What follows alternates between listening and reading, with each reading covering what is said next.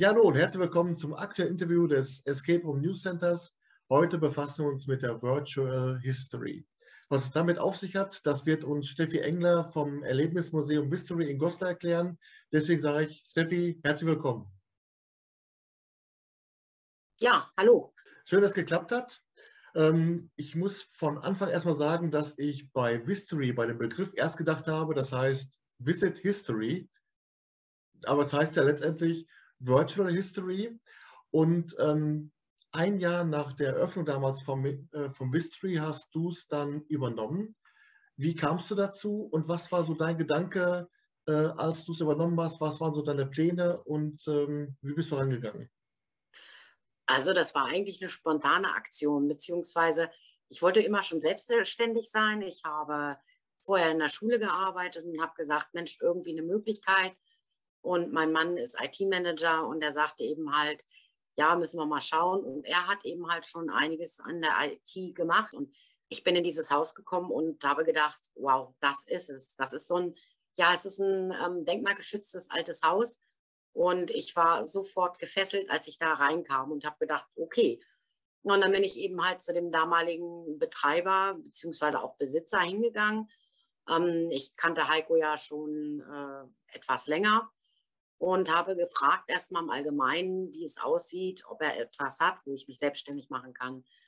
Und dann fragte er, was ich mir so vorstellen könnte. Und da sagte ich, naja, das History wäre schon ganz interessant. Und so ist das dann irgendwann gekommen. Und das in dem Gebäude war früher ein Puppenmuseum, ne? Richtig. Da war ein Puppenmuseum. Ähm, die ganz obere Etage war auch zu dem Zeitpunkt, wo ich es übernommen habe, war noch nicht ausgebaut. Also da hat man noch einige Sachen gesehen, ähm, aber ähm, ich persönlich als Goslar war nie in diesem Puppenmuseum drin.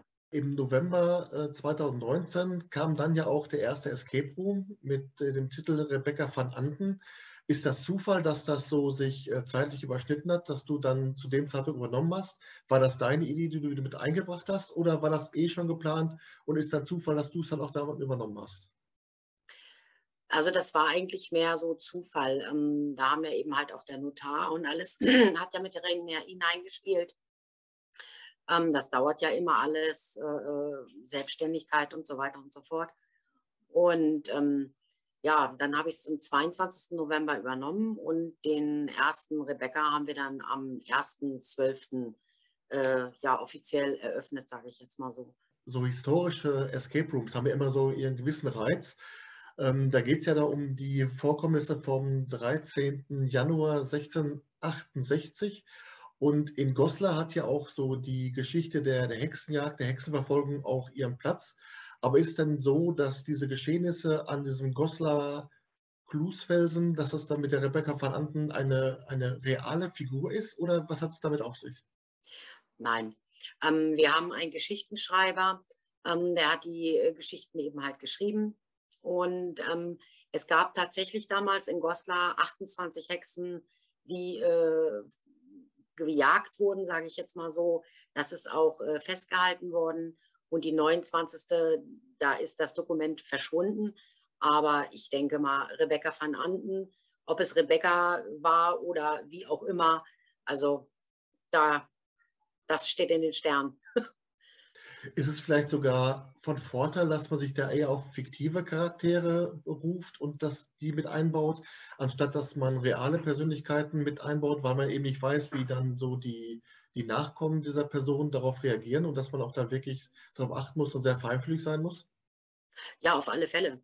Weil, ähm, also wenn ich jetzt keine fiktiven Menschen nehme, ähm, wie du schon sagtest gerade, muss ich natürlich darauf achten, ähm, muss ich auch feinfühlig sein und kann eben halt den Charakter nicht so darstellen, wie ich es eigentlich möchte. Diese ganze Geschichte dreht sich ja danach am, am Goslar Klusfelsen. Das heißt, ist das dann ein, ein, ein Outdoor-Szenario im Raum selbst? Also den Klusfelsen an sich haben wir gar nicht aufgebaut. Ähm, wir haben drei Räume, über drei Räume geht Rebecca. Und ähm, ja, der Klusfelsen ist eben halt der Klusfelsen. Äh, ähm, da, das ist in der Geschichte drin, ähm, aber die anderen Räume, die sind eben halt, äh, es fängt, geht an im Haus drin, in, in ihrem Hexenhaus und dann äh, geht es dann weiter und weiter und weiter. Aber zu viel kann ich jetzt nicht erzählen.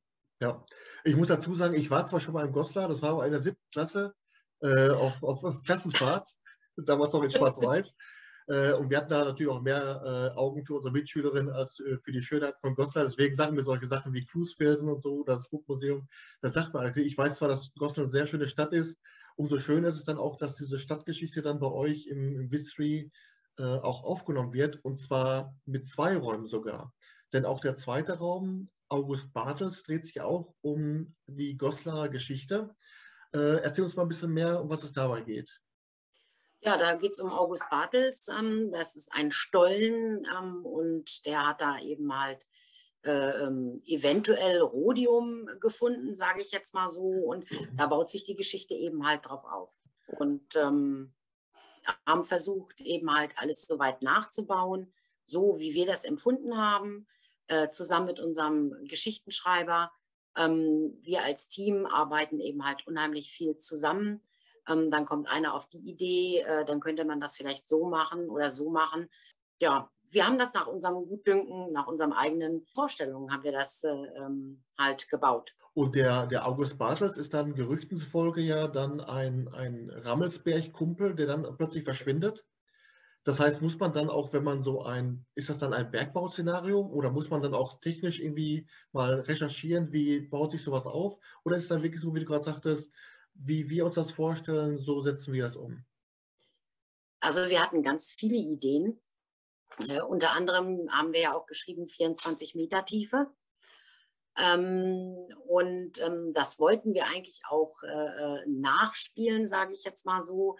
Ähm, das ging aber nicht, weil es ein denkmalgeschütztes Haus ist. Das heißt also, wir wollten keinen Fahrstuhl einbauen, sondern wir wollten äh, so, eine, so eine Art Rüttelplatte mit einbauen, mhm. ähm, dass die Gäste halt äh, denken, sie fahren jetzt tief in den Stollen.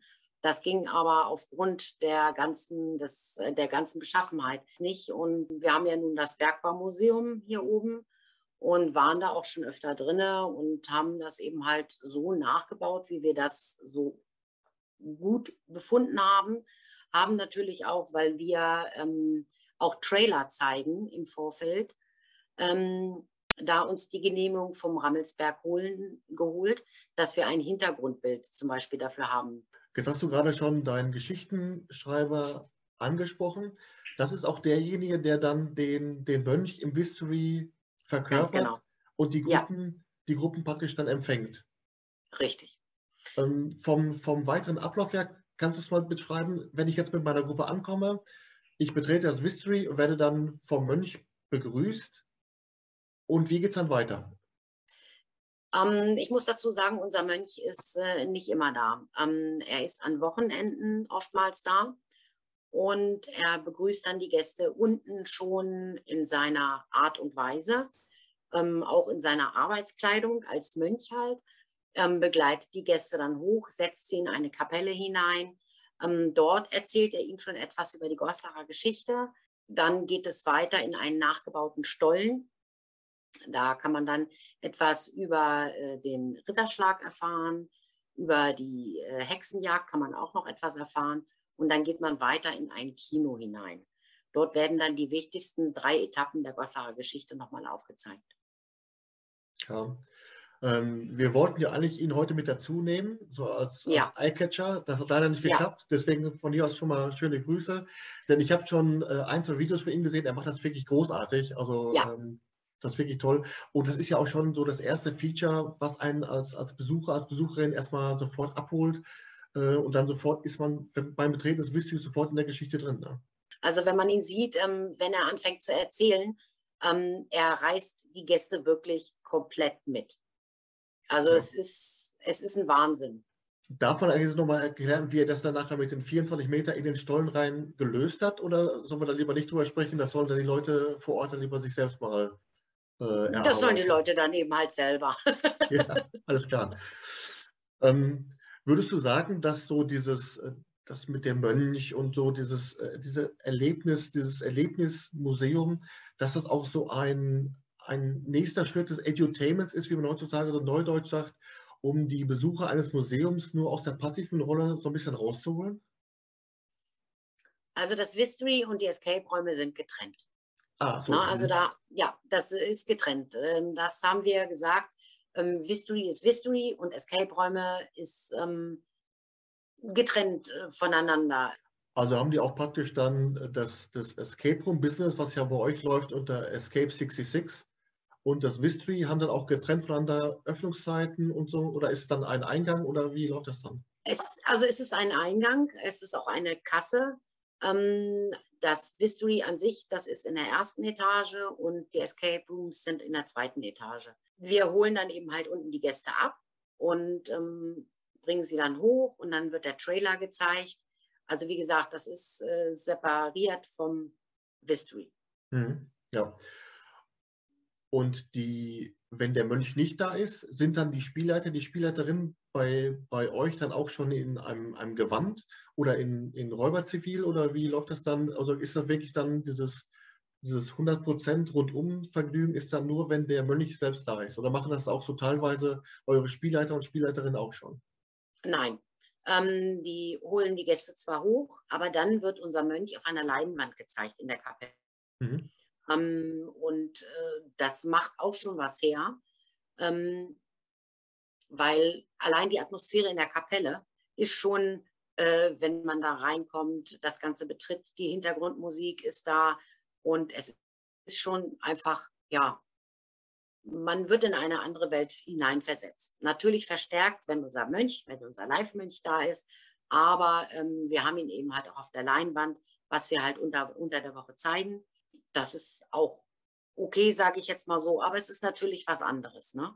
Ähm, ja. Wir machen aber wirklich auch keine Werbung dafür, dass unser Live-Mönch da ist, sondern ähm, wir sagen halt, wir bieten das als Komplettpaket an und der Bonus ist, wenn unser Mönch halt da ist.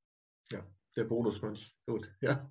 Das ist das, ja, das ist unser, das ist unser Glückstreffer. ja. Wenn man jetzt so historische Räume hat bei Escape Rooms, ist ja auch immer die Frage, wie kommentiert denn dann der Spielleiter, die Spielleiterin mit der Gruppe? Denn letztendlich, wenn man so im Jahre 1668 ist, dann wird ja die Kommunikation mit Walkie-Talkies schwierig sein. Oder aber bist du auch der Meinung, dass gerade bei, der Vielzahl der Erstspieler geht es eigentlich ohne Walkie-Talkies gar nicht, auch wenn man damit so einen Stilbruch macht? Also wir haben gar keinen Walkie-Talkie. Ähm, wir haben einen Kontrollraum. Dort äh, können wir die Gäste beobachten. Ähm, wir haben vier Monitore. Ähm, wir können mit den Gästen sprechen, die Gäste können mit uns sprechen, wir können aber auch reinschreiben. Das heißt, ähm, wenn dort ein, äh, wir haben auch einen Monitor drin, der aber gut verbaut ist und da können wir auch Texte mit reinschreiben.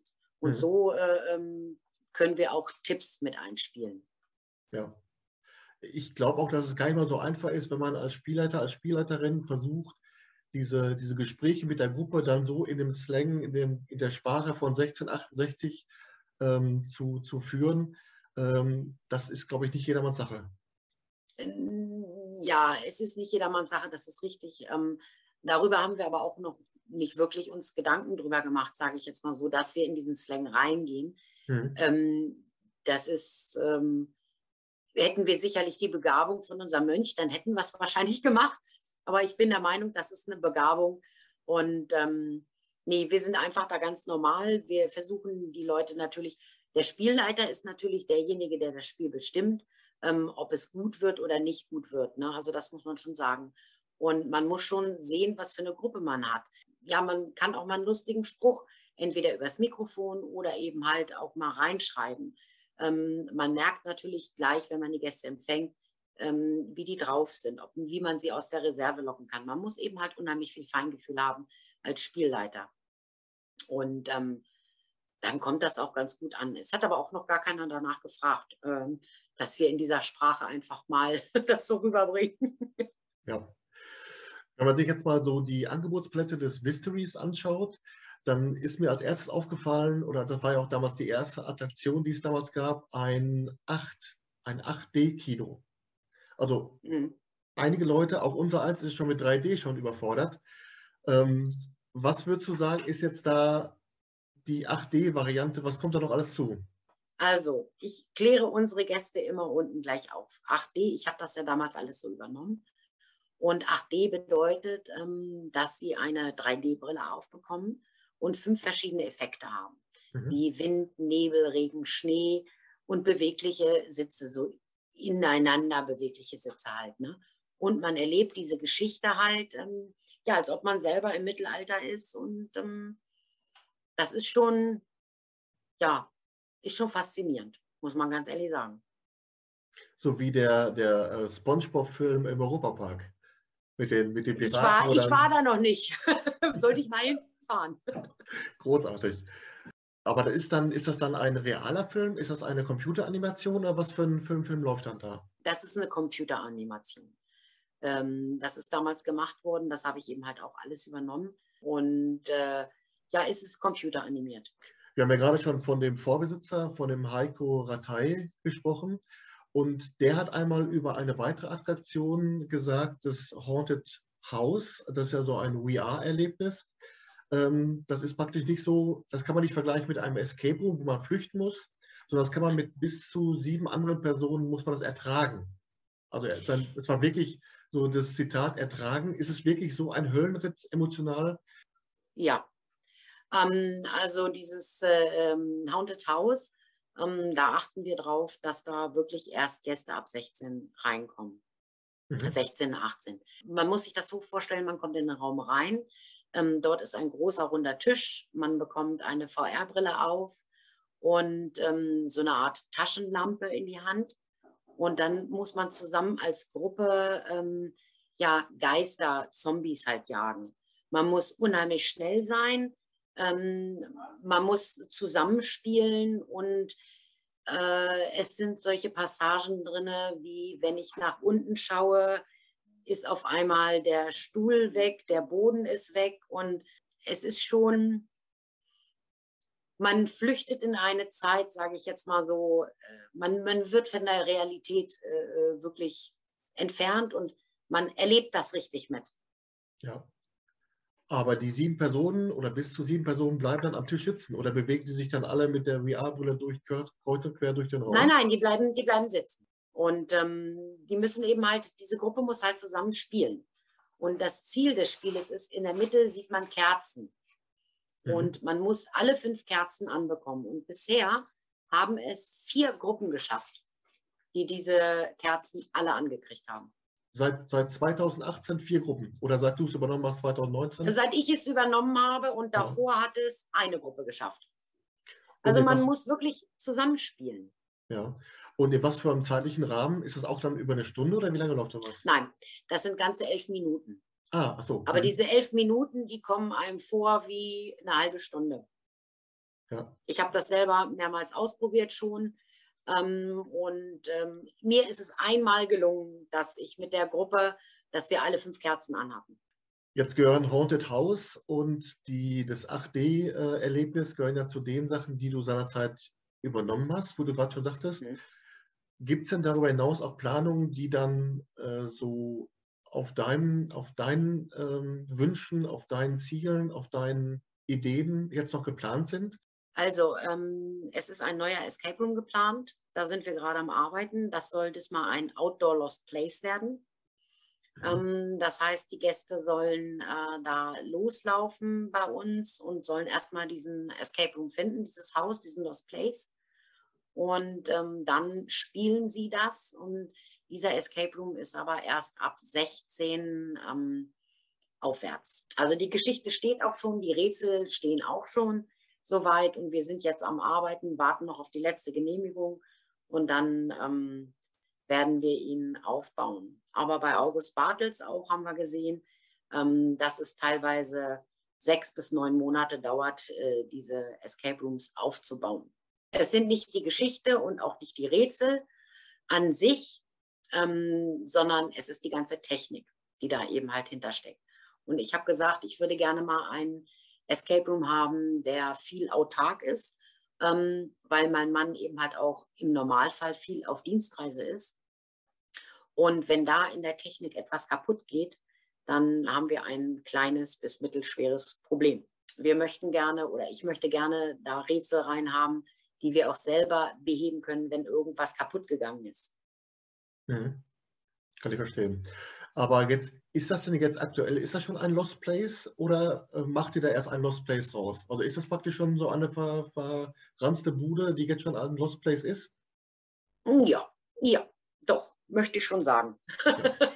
Ja, gut, da wird es ja wahrscheinlich nicht nur die Nutzungsänderung sein zu einer gewerblichen Nutzung, sondern wahrscheinlich auch verschiedene Sicherheitsaspekte, dass einem da nicht sofort dann ja. irgendeine äh, statische Wand um die Ohren fliegt. Ähm, aber das hört sich auf jeden Fall schon mal interessant an. Allein schon, dass man sich dann von dem Mystery erstmal wegbewegt und sich dann auch schon in der, in der Geschichte befindet. Aber Richtig. würdest du sagen, dass das dann auch ein Escape Room ist, der dann auch erst ab, sagen wir, 18 Uhr gespielt werden kann, weil eben auch eine gewisse Dunkelheit dazugehört? Oder äh, ist der Weg dahin völlig schnurz? Hauptsache, das Erlebnis dann im Haus ist dann Entspannt. Also wenn man es richtig gruselig haben will, könnte ich schon sagen, ab 18 Uhr. Wir bieten den natürlich dann eher an. Ähm, allerdings äh, denke ich mal, so die richtigen äh, äh, Freaks, die werden dann den auch abends erst buchen. Ja. Und man, und man merkt ja eben auch, dass in letzter Zeit dass das Genre Horror gerade bei den Escape Rooms auch so einen kleinen Boom erfährt. Immer mehr Anbieter und Anbieterinnen trauen sich jetzt auch einfach auch mal zu sagen, wir bieten FSK 16, FSK 18 Räume an. Vorher war immer so ein bisschen die, die Angst dabei, ob man nicht viele Kunden dabei verschreckt, die dann gar nicht erst kommen. Aber die Gefahr siehst du nicht. Ja, da bin ich ähm, gespaltener Meinung. Also ähm, es rufen schon einige Leute an, auch gerade bei Rebecca, und fragen, ähm, ob das Horror oder Grusel ist. Und ähm, da können wir eben halt sagen, okay, ähm, da habe ich damals auch meine Kinder durchgejagt.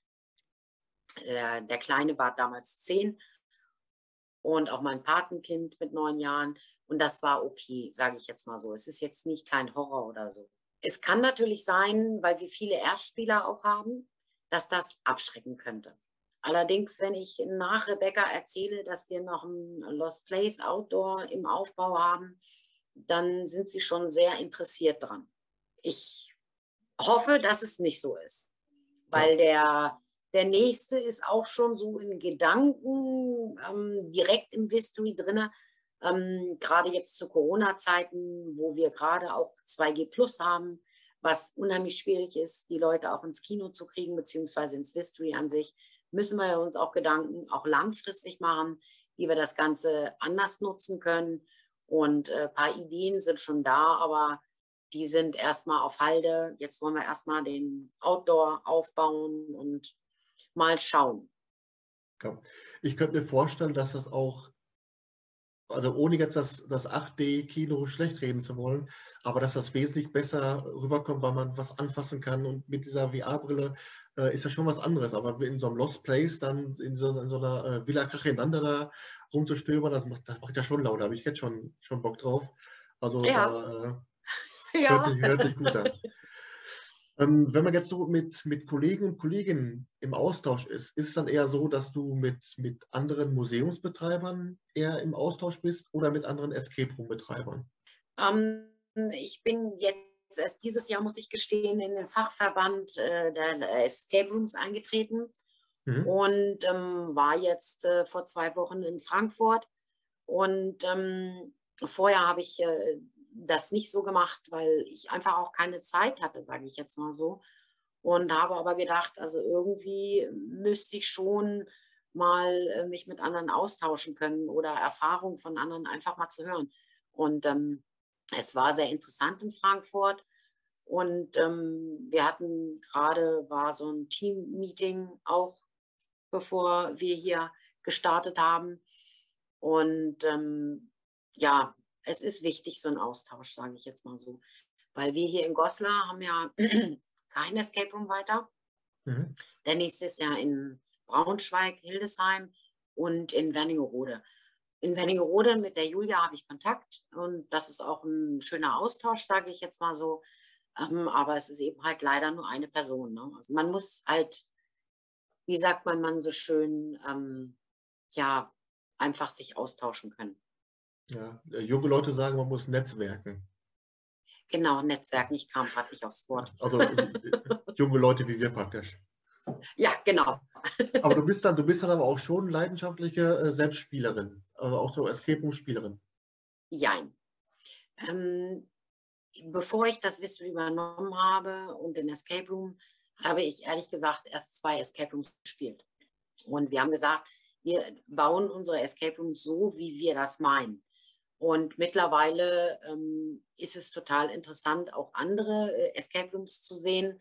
Also es hat äh, meine Selbstständigkeit hat mich dazu gebracht, auch andere Escape Rooms spielen zu wollen und einfach mal zu sehen, wie stellt man sich selber eigentlich an und nicht nur immer vom äh, äh als Spielleiter zu fungieren, sondern ja, wie wie stellt man sich selber an, wie wie äh, agiert man, ist man vielleicht das Alpha-Männchen oder aber lässt man die anderen machen und das ist schon eine interessante Herausforderung auch schon für einen selbst. Ja, ich habe da mal mit einem Spieledesigner gesprochen, der es auch dann mal studiert hat. Und der sagte auch, wenn man es selbst einmal aus der Sicht des Spielers oder der Spielerin gesehen hat, kann man auch diese Einstufung, wie jemand spielt, viel besser nachvollziehen. Ähm, und ich finde das schon ganz gut, dass man auch dann, dass die Anbieter und Anbieterinnen auch immer selbst spielen. Denn der eigentliche Grund, warum ich diese Frage gestellt habe, ist, dass ich meinen Interviewgästen am Ende des Interviews immer die Frage nach einem Geheimtipp stelle. Also praktisch ein Raum, ein Escape Room in Deutschland, der dich beim Spielen positiv überrascht hat und wo du sagen würdest, der Mensch, der hat wesentlich mehr Aufmerksamkeit verdient. Und deswegen würde ich fragen, was ist dein Geheimtipp? Also, ich war ja in Frankfurt und da hatten wir die Möglichkeit, in Roomfox äh, Get Together zu spielen. Also, ich denke, dass er schon bekannt ist und dass auch ganz viele den total klasse finden. Ähm, aber wie gesagt, ich, mich hat das total fasziniert, dieser Raum. Das klingt nach einem guten Geheimtipp und das können wir notieren. Ja. Alles klar. Ja, Steffi, dann würde ich sagen, das war schon. Die Zeit verging wie im Flug. Das hat echt Spaß ja. gemacht. Und äh, vor allen Dingen die Aussicht auf euer äh, Outdoor Lost Place Ding da, das macht Laune. Das, da muss ich mich unbedingt auf dem Laufenden halten. Und wenn es da was zu berichten gibt, dann sagt dem Escape Room News Center Bescheid. Und dann hauen wir einen raus. Das machen wir auf alle Fälle. ja.